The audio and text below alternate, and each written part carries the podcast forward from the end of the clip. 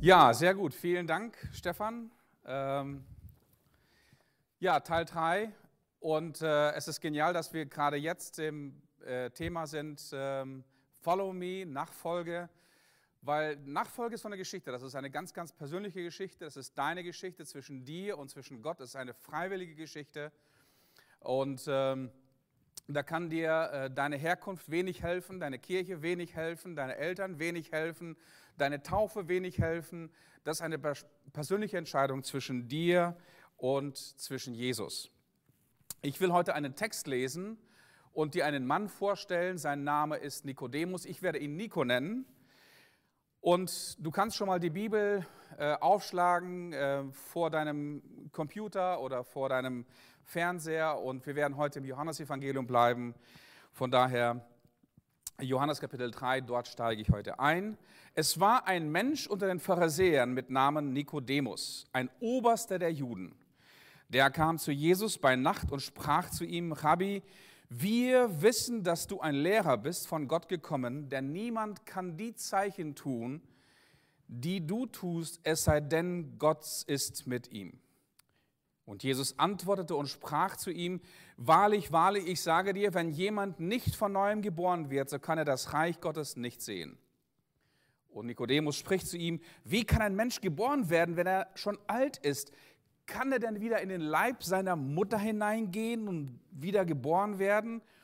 Jesus antwortete und sprach, wahrlich, ich, wahrlich, ich sage dir, wenn jemand nicht geboren wird aus Wasser, das heißt Geist, so kann er nicht in das Reich Gottes kommen. Was aus dem Fleisch geboren ist, das ist Fleisch. Und was aus dem Geist geboren ist, das ist Geist. Wundere dich nicht, dass ich dir gesagt habe, ihr müsst von neuem geboren werden, denn der Wind bläst, wo er will, und du hörst sein Sausen wohl, aber du weißt nicht, woher er kommt und wohin er geht. So ist jeder, der aus dem Geist Gottes geboren ist. Nikodemus antwortete und sprach zu ihm, wie mag das zugehen? Und Jesus antwortete und sprach zu ihm, du bist ein Lehrer Israels und du weißt es nicht? Also ich habe in meiner ersten Predigt zu dieser Serie äh, dargestellt, dass die Mission von Jesus damals wie heute ist, Menschen unter die königliche Herrschaft Gottes einzuladen und sie dort hineinzuführen und dich und mich zu Kindern des Höchsten zu machen, uns in seine Familie einzuladen. Und wie tat Jesus das? Jesus tat das, indem er Menschen rief und ihnen zurief, komm und folge mir nach. Also er wollte Menschen zur Nachfolge rufen. Jesus machte Menschen, gewöhnliche Menschen, zu seinen Jüngern. Und ich habe auch dir versucht, eine kurze und eine gute Definition zu geben, was ein Jünger bedeutet oder was es bedeutet, ein Nachfolger zu sein. Ein Jünger ist ein Auszubildender, der bei einem Meister in die Lehre geht, um eines Tages so zu werden wie sein Meister. Darum geht es im christlichen Glauben. Eine Beziehung einzugehen, die etwas länger geht, um von Jesus zu lernen, um eines Tages Jesus mitten in dieser Welt darzustellen. Nun, was, was waren diese, die Merkmale dieser Jünger? Die decken sich oft nicht mit den herkömmlichen Vorstellungen von Christsein von heute. Ich bin als Säugling getauft werden, deswegen bin ich Christ. Oder ich bin Mitglied einer Kirche, deswegen bin ich ein Christ. Ich bin christlich aufgewachsen, deswegen bin ich ein Christ. Ich bin bekehrt und habe ich als Erwachsener taufen lassen, deswegen bin ich ein Christ. Es gibt viele, viele solcher Vorstellungen über Christsein und ich will keinem und auch dir nicht deine christlichen äh, Erfahrungen äh, und Wertvorstellungen in Abrede stellen und sie auch nicht schmälern. Sie können tatsächlich eine Hilfe sein und bedeutend sein, aber sie sind nicht wirklich das, was einen Menschen zum Christen macht. Und äh, ich äh, bin deswegen auf das Johannesevangelium gestoßen, weil das Johannesevangelium wie kein anderes wirklich definiert, was es bedeutet, ein Nachfolger zu sein, ein Nachfolger zu werden und wie das Leben eines Nachfolgers aussieht. Also der Evangelist Johannes schreibt am Ende seines Werkes, am Ende seines Evangeliums, den Zweck, warum er dieses Schreiben überhaupt aufsetzt. Und da heißt es in Kapitel 20, Vers 31, dieses alles habe ich geschrieben, damit ihr glaubt, dass Jesus der Christus ist, der Sohn Gottes, damit ihr glaubt und damit ihr das ewige Leben habt in seinem Namen. Also der Evangelist Johannes schreibt, damit Menschen, die das lesen und hören, glauben sollen. Und er berichtet dabei in seinem ganzen Evangelium von vielen, vielen Menschen. Es gibt, kommen viele Charaktere der Reihe nach. Fast in jedem Kapitel kommt ein Charakter vor von Menschen, die, denen Jesus begegnet ist. Und einige werden nach dieser Begegnung von, mit Jesus zu Jüngern und andere wiederum, obwohl sie eine ähnliche Begegnung hatten, sie werden keine Jünger Jesu. Und die Frage ist, warum? Welche Merkmale hat ein Jünger und ein Nichtjünger? Was unterscheidet die beiden Menschengruppen voneinander? Und vor allem, wie wird man zu einem Jünger? Und um, die, um den Antworten auf diese Fragen auf die Spur zu kommen, müssen wir uns einige solcher Begegnungen anschauen und werden das im Laufe dieser Serie noch tun. Aber bevor ich heute zu Nico komme, zu Nikodemus, will ich nochmal zurück, eine zurück, Rückblende machen in Kapitel 1, äh, um dort den ersten Jüngern zu begegnen. Also das Johannesevangelium ist ein ganz, ganz besonderes, kunstvolles Stück Literaturgeschichte. Kaum einer aus dem Neuen Testament schreibt so stilvoll und so tiefgründig wie Johannes. Und das Besondere an diesem Evangelium ist es, dass dieses Evangelium verschiedene Ebenen hat. Man spricht auch von verschiedenen Layern. Also zunächst einmal erzählt Johannes uns, wie die anderen Evangelisten, die große Geschichte von Jesus. Das ist dieses große Narrativ, die große Erzählung des Evangeliums. Aber dann findet im Johannesevangelium etwas ganz Besonderes statt. Und zwar, er erzählt einen zweiten, im zweiten Layer, in einer zweiten Schicht sozusagen, ähm, eine andere Geschichte. Und Johannes erzählt sein Evangelium oder schreibt sein Evangelium wie ein Bühnenspiel, ein Bühnenstück. Er will, dass wir nicht nur zuhören oder lesen, sondern dass wir uns in diese Charaktere hineinversetzen können, uns mit den, mit den Bühnendarstellungen identifizieren können und mit den Menschen, die dort dargestellt werden, auf eine Entdeckungsreise gehen. Und die Frage ist, was oder wen sollen wir während dieses Bühnenstücks entdecken? Und die Person, die es zu entdecken und kennenzulernen gilt, ist natürlich Jesus.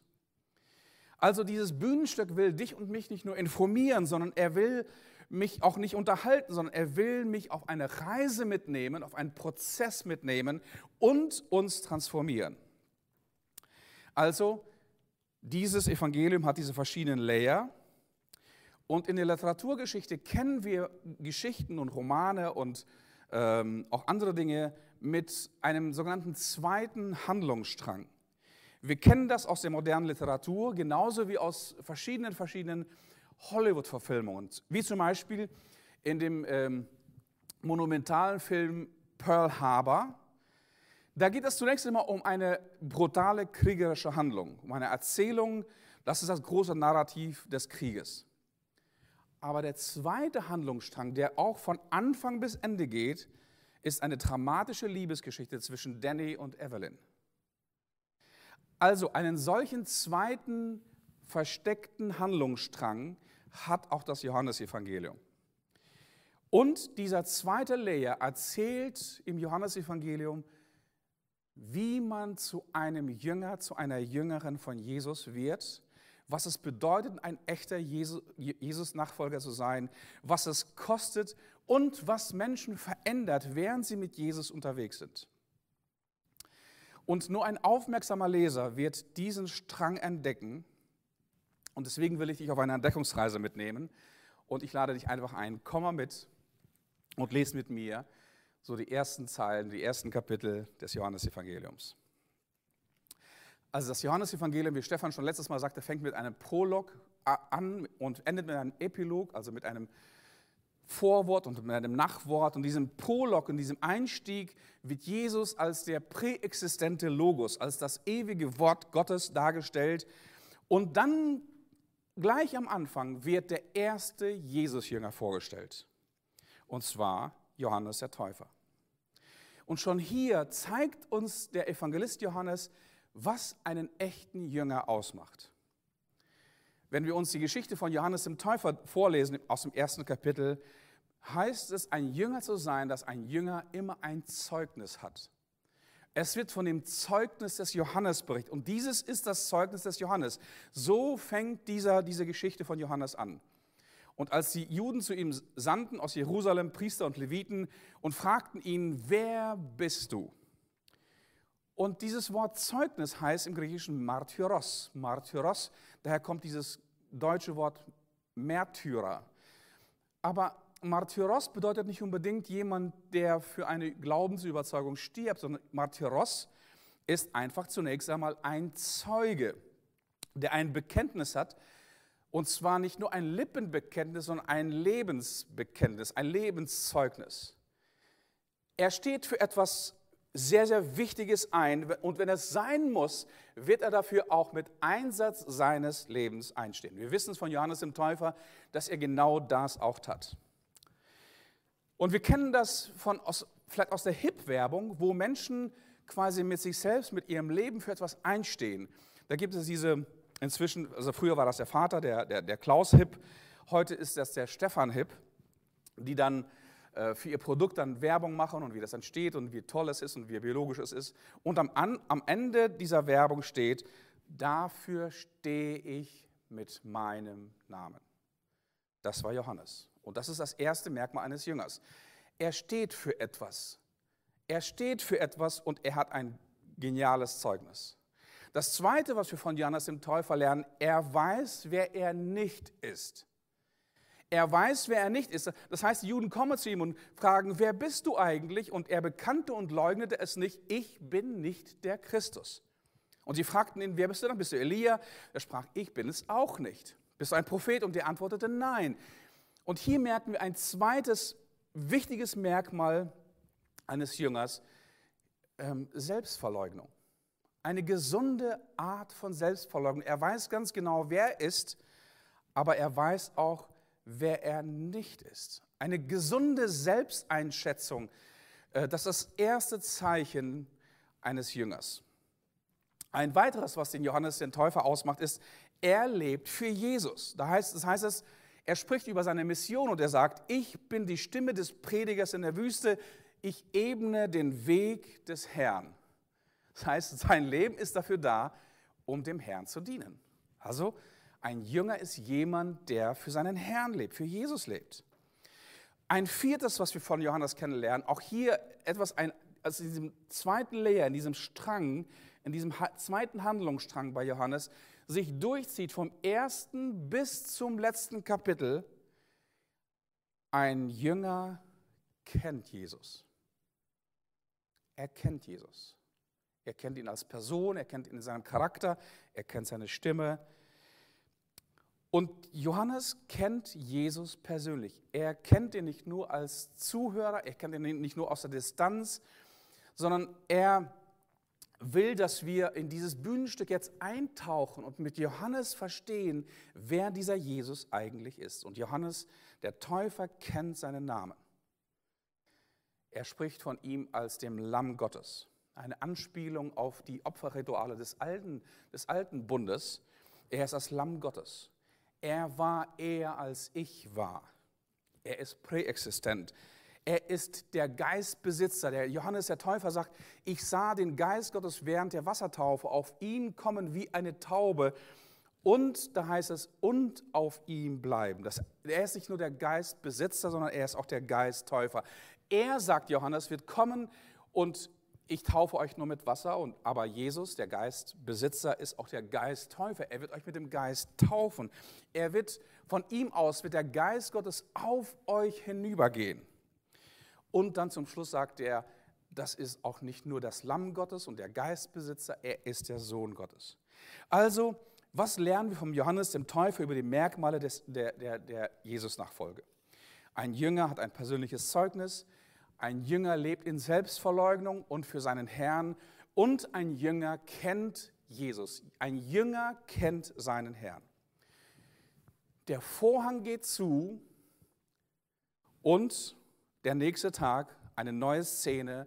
ein neues Bühnenstück. Auf diesem Bühnenstück erscheint Johannes der Täufer ganz kurz. Er ist in Begleitung von zwei seinen Schülern und Johannes streckt seine Hand aus, als er Jesus kommen sieht, streckt seine Hand aus als Zeigefinger und als Richtungs, als Marschrichtung für seine Jünger. Siehe, das ist Gottes Lamm. Und seine Jünger verstehen das. Sie hören auf Johannes und da heißt es, und sie folgten Jesus nach. Also die beiden Jünger von Johannes verstehen seine Worte und seine Geste. Der Lehrer verabschiedet sich aus der Szene, er verabschiedet sich von seinen geliebten Schülern und schickt sie auf ein nächstes Ausbildungslevel. Johannes ist ein echter Jünger, der jederzeit Jesus identifizieren kann. Er weiß, wer Jesus ist. Er lebt in Selbstverleugnung. Es geht ihm um, in seinem Leben nicht um sich und um Menschen um sich zu scharen und um den Applaus, sondern es geht ihm wirklich um Jesus, seinen Herrn. Und es geht ihm darum, dass er um jeden Preis Menschen in diese Beziehung zu Jesus führen will. Wow. Also während der Evangelist Johannes die Lebensgeschichte von Jesus erzählt als großes Narrativ, erzählt er im zweiten Handlungsstrang, was es bedeutet, ein Jünger zu sein. Und zwar von den ersten Zeilen seines Evangeliums. Das ist spannend, oder? Es wird, es wird noch spannender, während wir uns mit den anderen Charakteren beschäftigen. Ähm, also, in dieser zweiten Szene wirst du sehen, wie der zweite Layer, also diese, dieser zweite Handlungsstrang wirklich funktioniert. Da heißt es, und die zwei Jünger hörten ihn reden und folgten Jesus nach. Jesus aber wandte sich um und sah sie nachfolgen und sprach zu ihnen, was sucht ihr? Sie aber sprachen zu ihm, Rabbi, das heißt übersetzt Meister, wo wirst du bleiben? Er sprach zu ihnen, also ein, dieses Wort bleiben spielt eine ganz, ganz große Rolle im Johannesevangelium. Das griechische Wort Menno, also bleiben, bedeutet wirklich in Beziehung bleiben, in Beziehung stehen. Wo willst du bleiben? Und die Jünger bleiben bei ihm, blieben diesen Tag bei ihm, heißt es da. Es war aber um die zehnte Stunde. Einer von den Zweien, die Johannes gehört hatten und Jesus nachgefolgt waren, war Andreas, der Bruder des Simon Petrus der findet zuerst seinen Bruder Simon und spricht zu ihm, wir haben den Messias gefunden. Das heißt übersetzt der Gesalbte. Ähm, das hebräische Wort Meshiach, der Gesalbte. Und er führte ihn zu Jesus. Als Jesus ihn sah, sprach er, du bist Simon, der Sohn des Johannes. Du sollst von nun an Kephas heißen, das heißt übersetzt Fels. Also das Johannesevangelium geht weiter in diesem zweiten Handlungsstrang und erzählt uns hier wiederum sehr plastisch, was es bedeutet, ein Jünger von Jesus zu werden. Ein Jünger von Jesus hat immer eine Begegnung mit Jesus. Was sucht ihr? Sie folgen Jesus nach. Sie bleiben bei ihm. Sie kennen seinen Namen. Sie, sie, sie ähm, Sie bleiben dort, wo Jesus ist. Sie bleiben bei Jesus. Das ist ein weiteres Zeichen. Ein Jünger kennt Jesus. Sie nennen ihn Rabbi zunächst einmal und dann den Meschiach, den verheißenen König Israels und der Welt. Und ein weiteres Merkmal hier, ein Jünger führt andere Menschen zu Jesus. Das heißt, der Andreas führt hier seinen Bruder Simon zu Jesus. Und ein Jünger ist jemand, der durch die Begegnung mit Jesus transformiert wird. Ein Jünger kommt, wie er ist, zu Jesus, aber er bleibt nicht, wie er ist. Das sehen wir an, diesem, an dieser Begegnung zwischen Simon, Petrus und Jesus. Der bekommt sogar in dieser transformativen Symbolik einen neuen Namen verliehen. Das heißt, er wird Kephas genannt oder der Fels genannt. Die Geschichte geht weiter. Am nächsten Tag wollte Jesus nach Galiläa ziehen und findet Philippus und spricht zu ihm, folge mir nach. Philippus aber war aus Bethsaida, aus der Stadt von Andreas und Petrus. Sie kannten sich wahrscheinlich, das waren Freunde.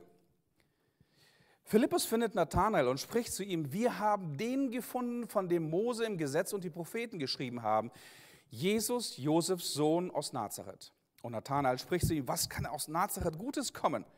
Philippus spricht zu ihm, komm und sieh. Und Jesus sah Nathanael kommen und sagte zu ihm, siehe, ein echter Israelit, in dem kein Falsch ist. Und Nathanael spricht zu ihm, woher kennst du mich? Jesus antwortete und sprach zu ihm, bevor Philippus dich rief, als du unter dem Feigenbaum warst, habe ich dich bereits gesehen. Nathanael antwortete zu ihm, Rabbi, du bist Gottes Sohn, du bist der König von Israel. Und Jesus antwortete zu ihm und sprach, du glaubst, weil ich dir gesagt habe, dass ich dich gesehen habe unter dem Feigenbaum. Du wirst noch Größeres sehen als das. Wow, was geht hier vor sich?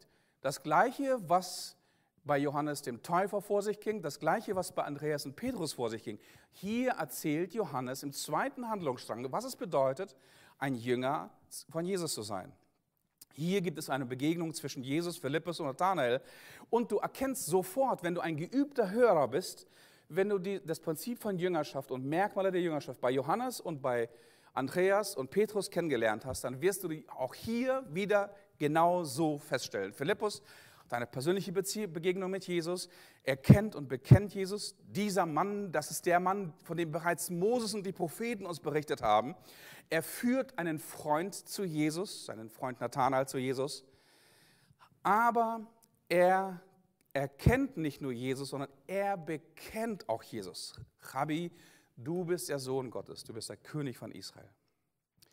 Also die Frage, die Johannes dir und mir hier im ersten Kapitel seines Werkes stellt, ist, bist du ein echter Nachfolger? Bist du eine echte Jüngerin von Jesus?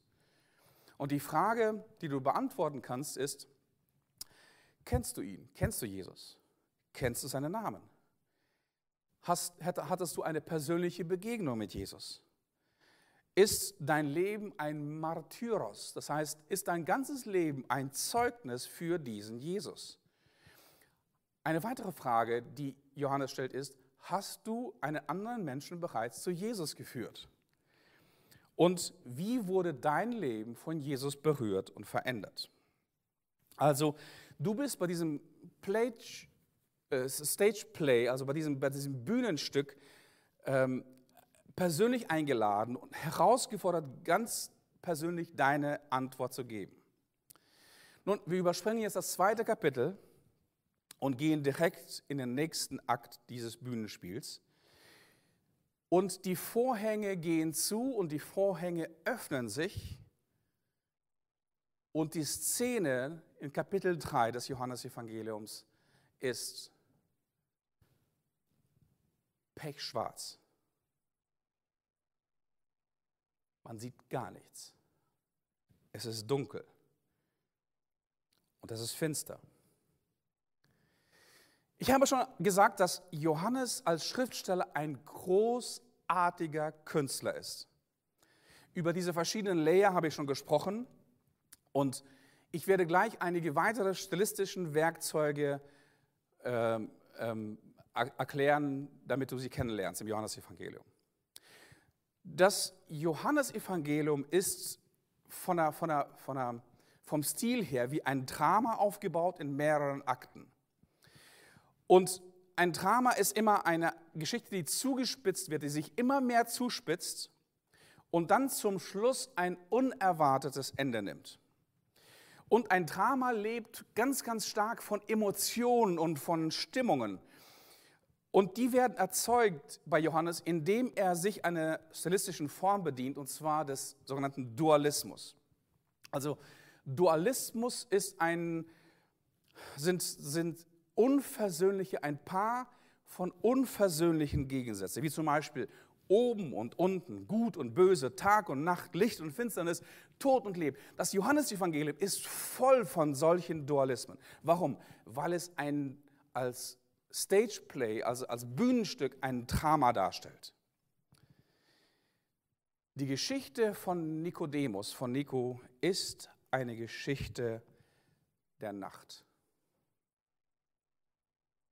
Und Nacht bedeutet in dieser Szene nicht nur, dass es um eine bestimmte Zeit nach Sonnenuntergang geht. Nacht bedeutet hier tatsächlich Finsternis. Hier begegnet uns im Johannesevangelium zum ersten Mal pechschwarze Finsternis. Finsternis auch im spirituellen, geistlichen Sinne. Also wir lernen als erstes Folgendes kennen, wenn wir erkennen, wie Johannes sein Evangelium aufbaut und wie er mit Dualismen arbeitet, wie er das Drama aufbaut.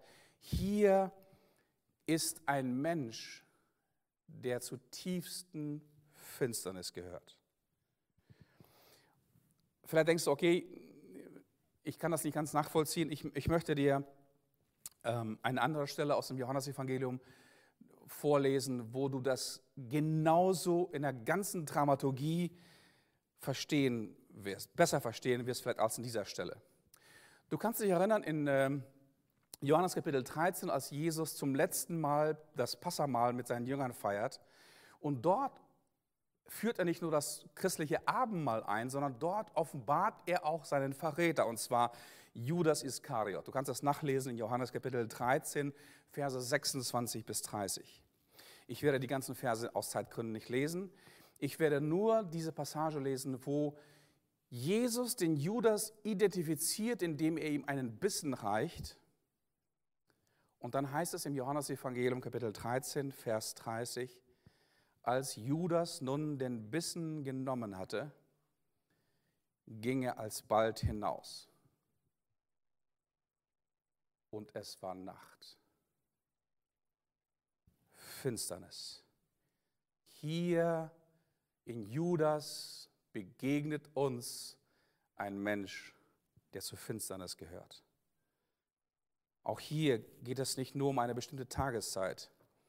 Judas gehört zu einem ganz anderen Reich. Er war Jesus so nah und doch so fern. Also von Nico hören wir und lesen wir, er kommt zu Jesus im Schutz der Nacht. Was wissen wir über Nico?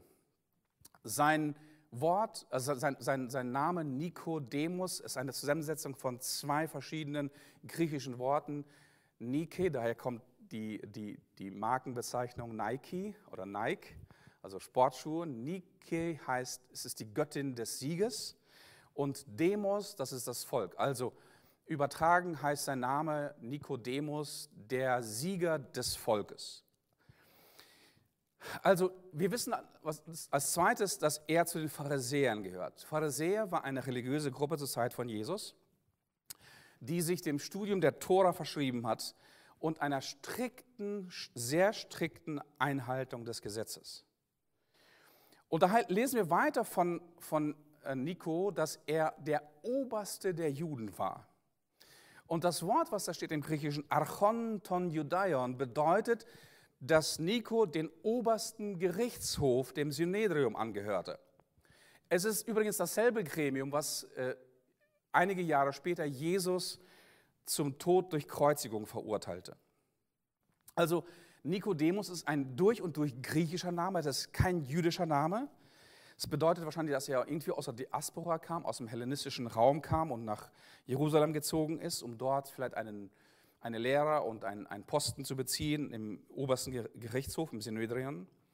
Und man muss eines wissen zur Zeit Jesus. Die Römer besetzten die wichtigen strategischen Posten. Keiner kam zu einem hoch angesehenen Posten in der Gesellschaft, auch in der jüdischen Gesellschaft, ohne das Einverständnis der Römer.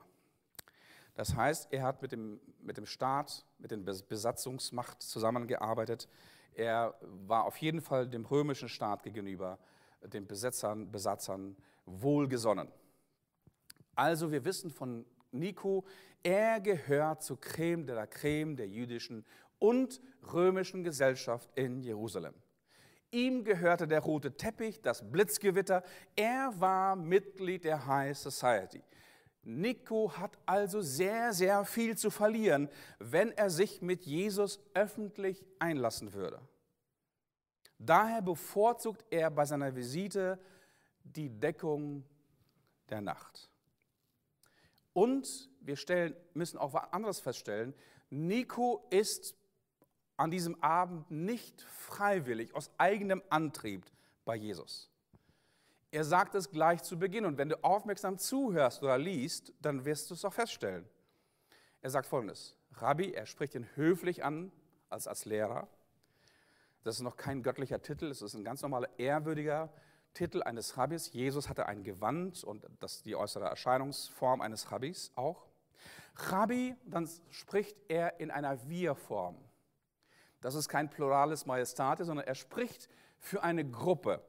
Wir wissen, dass du ein Lehrer bist, von Gott gekommen, denn niemand kann die Zeichen tun, die du tust, es sei denn, Gott ist mit ihm.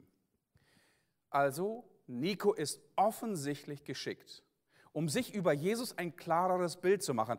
Der oberste Gerichtshof setzt sich offenbar mit dem Phänomen Jesus in seiner Zeit auseinander und Nico soll dem Rabbi Jesus mit zu, einem, einem Rabbi mit zunehmendem Einfluss und einigen revolutionären Ideen einfach mal auf den Zahn, auf den Zahn fühlen.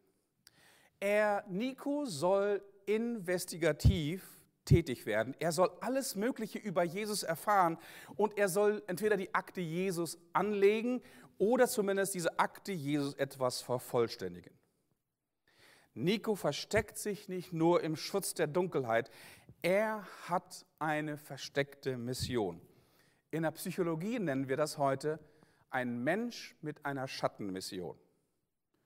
Die ist nicht offensichtlich zu sehen. Seine Motive liegen ganz, ganz tief verborgen im Dunkeln seiner Seele.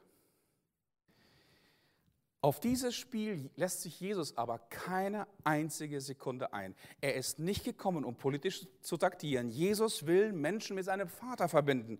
Er will ihnen das Leben, das echte, das ewige, das qualitativ hochwertige Leben geben.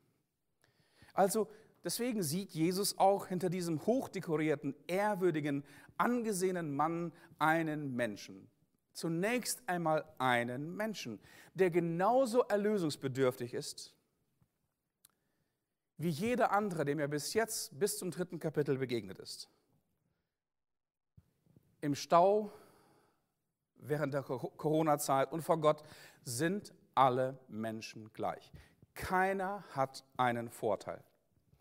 Und daher spricht Jesus Nikodemus auch direkt an über sein Heil. Wahrlich, wahrlich, ich sage dir, wenn jemand nicht von neuem geboren wird, kann er die Gemeinschaft mit Gott nicht erleben oder er kann nicht das Reich Gottes sehen. Weder deine jüdische Herkunft, will Jesus damit sagen, noch dein Wissen, noch dein Status, noch deine Religiosität bringen dich in eine ewige Gemeinschaft mit Gott. Das tut nur eine persönliche und radikale Erfahrung und nichts anderes. Und hier kommt Johannes, dieser Künstler als Autor, als, als Schriftsteller, zu einem weiteren stilistischen Mittel. Und dieses stilistische Mittel heißt ironisches Missverständnis. Dieses ironische Missverständnis äh, erleben wir über das ganze Johannesevangelium. Und zwar Menschen, die aus der Finsternis kommen, die verstehen einfach geistliche Dinge, geistliche Zusammenhänge nicht. Und deswegen, wenn sie sich zu diesen geistlichen Dingen äußern, dann kommen sie wie, wie Idioten vor. Jeder, der das liest, denkt, also wirklich? Kannst du die einfachsten Dinge und die einfachsten Zusammenhänge nicht verstehen? Also die kommen so ein bisschen, bisschen dumm und idiotisch vor, weil sie die einfachen geistlichen Zusammenhänge, die ihnen erklärt werden, nicht kapieren. Ironisches Missverständnis. Also, ich muss das ganz kurz was erklären. Wortwörtlich heißt der Satz, wenn jemand nicht von oben oder von neuem geboren wird, so kann er das Reich Gottes nicht sehen. Folgendes: Das, das Wort, was hier gebraucht wird, heißt Anathen. Und das Wort Anathen bedeutet eigentlich von oben. Von oben. Das ist eine, eine, eine geografische, geografische Richtung. Okay? Oben und unten. Und Anathen bedeutet von oben. Das bedeutet eigentlich von oben. Das heißt von Gott geboren werden. Es gibt ganz, ganz wenige Zusammenhänge, wo das Wort Anathen auch eine Wiederholung, eine zeitliche Wiederholung bedeuten kann. Also Jesus sagt zum Nikodemus, Du musst von Gott, von Gott berührt werden, persönlich, und du musst von Gott ein neues Wesen bekommen. Du musst von Gott geboren werden. Und dann spricht er über den Heiligen Geist, wie er in das Leben eines Menschen eingreift und verändert. Jetzt musst du dir vorstellen, Professor Dr. Nikodemus sitzt vor Jesus, ein, einen glänzenden Abschluss in Theologie, wahrscheinlich auch in Jura, hochgebildet, Und er sitzt da vor Jesus und versteht die einfachsten geistlichen Zusammenhänge hier nicht. Und er sagt, wie, Moment, ähm, soll ich jetzt wiedergeboren werden? Das heißt, muss ich als alter Mann wieder in den Uterus meiner Mutter zurück, um wieder neu geboren werden?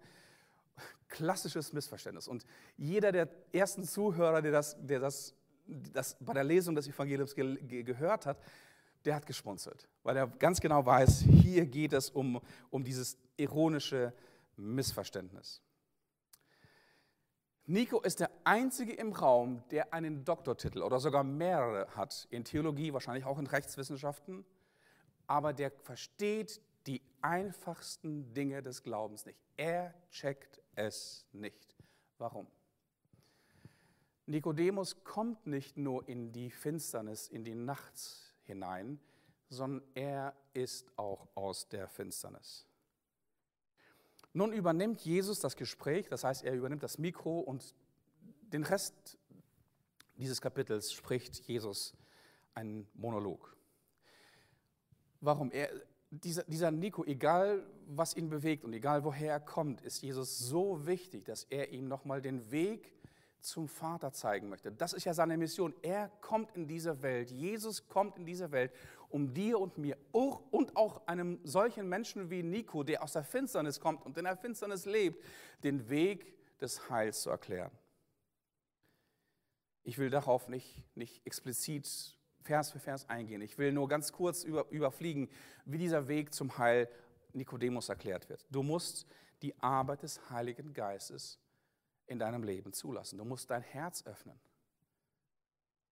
Es geht nicht um deine Bildung. Und dann sagt er, Sünde ist wie ein tödliches Gift, mit dem wir geboren werden. Und Gott, nur Gott allein kann uns von diesem tödlichen Gift heilen. Und Jesus weiß ja, dass er einen Doktor in Theologie hat, also den, den Nico. Deswegen erzählt er ihm eine Geschichte aus dem ersten Teil der Bibel. Das heißt, die einzige Bibel, die die Juden damals hatten und bis heute auch noch, noch akzeptieren. Und zwar eine Geschichte aus dem vierten Buch Mose, Kapitel 21, kannst du zu Hause nachlesen bei Gelegenheit. Dort hat sich das jüdische Volk wieder gegen Gott und ähm, gegen Mose aufgetan und, und rebelliert. Und Gott sandte eine, eine Schlangenplage in das Lager und die Schlangen, giftige Schlangen, bissen das Volk und viele, viele, viele hunderte und tausende Menschen starben. So erzählt das diese Geschichte. Und Moses betet und tritt in Fürbitte für sein Volk ein und will nicht, dass diese Plage Überhand gewinnt, dass so viele Menschen sterben. Und Gott sagt ihm, mache eine Schlange aus Erz und befestige diese Schlange an einem großen Pfosten und stell diesen Pfosten sichtbar im Lager irgendwo hin.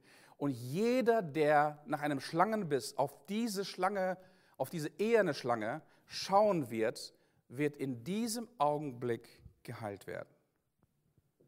Die Geschichte kannte Nico. Und jetzt spricht Jesus zu Nico sehr, sehr persönlich über sich selbst, über seine eigene Mission. Genauso wie diese Schlange werde ich eines Tages erhöht werden. Ich werde ans Kreuz gehen. Und wenn du auf mich schaust und wenn du mir vertraust, dann werde ich dir verzeihen, dann werde ich dir vergeben, ich werde dich heilen. Die Sünde ist wie ein ein, ein starkes, tödliches Gift und nur Gott allein kann dieses Gift aus deinem Körper, aus deinem Wesen, aus deinem Charakter entfernen. Und dafür werde ich sterben. Dafür werde ich genauso wie diese eherne Schlange im Lager damals erhöht werden. Und wenn du auf mich schaust, dann wirst du Erlösung finden. Und dann kommt im ganzen Johannesevangelium, ich würde sogar sagen, in der ganzen Bibel, für die Christen zumindest, der wichtigste und bekannteste Abschnitt. Denn so sehr hat Gott diese Welt geliebt, dass er seinen Sohn, seinen eigengeborenen Sohn gesandt hat, damit jeder, der an ihn glaubt, nicht verloren geht, sondern ewiges Leben hat. Denn Gott hat seinen Sohn nicht in die Welt gesandt, dass er die Welt richte, sondern dass die Welt durch ihn gerettet werde. Wer an ihn glaubt, wird nicht vor die Hunde gehen, wird nicht gerichtet werden. Wer aber nicht glaubt, Nico, wenn du, du kannst dich entscheiden zwischen Aufsehen auf mich, wenn ich am Kreuz für dich sterbe, oder du kannst auch deine Augen abwenden von mir. Wer an ihn glaubt, wird nicht gerichtet. Wer aber nicht glaubt, der steht jetzt schon unter dem Gericht, denn er hat nicht geglaubt an den Namen des eingeborenen Sohnes Gottes. Wir hören allerdings hier nichts mehr von Nico.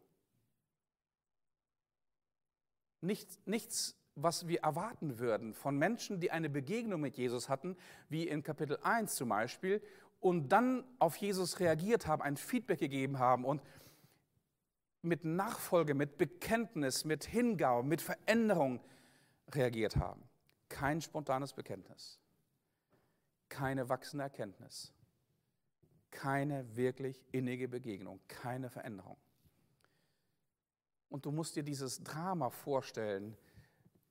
Ein Mensch aus der Finsternis kommt in der Finsternis zu demjenigen, der das Licht dieser Welt heißt. Genau so stellt Johannes der Evangelist Jesus im Prolog vor. Das Licht dieser Welt kommt mitten in die Finsternis und die Finsternis hat es nicht erkannt.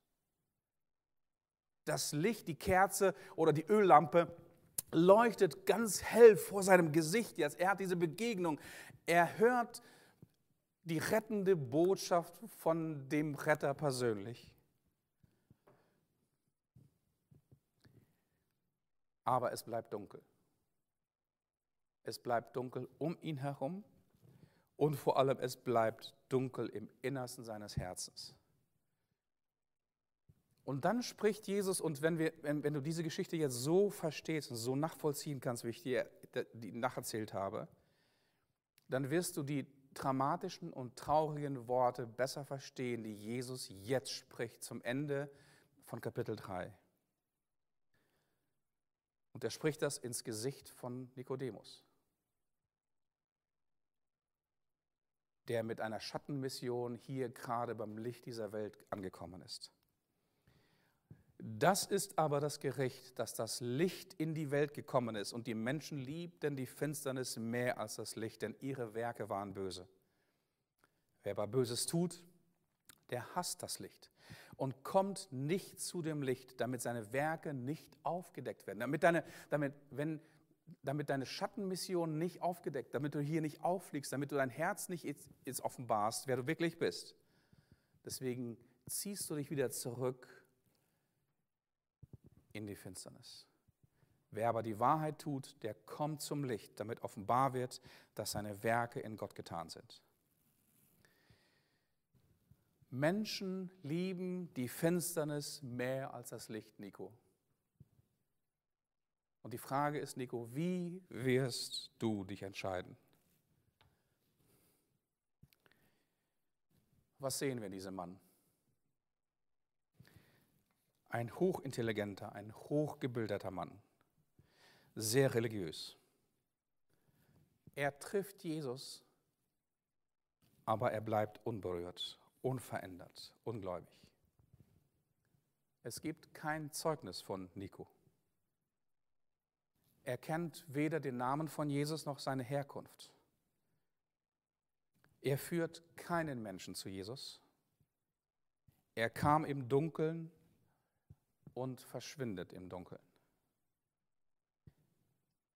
Er hat weder seinen Schatten noch seine Schattenmission aufgegeben.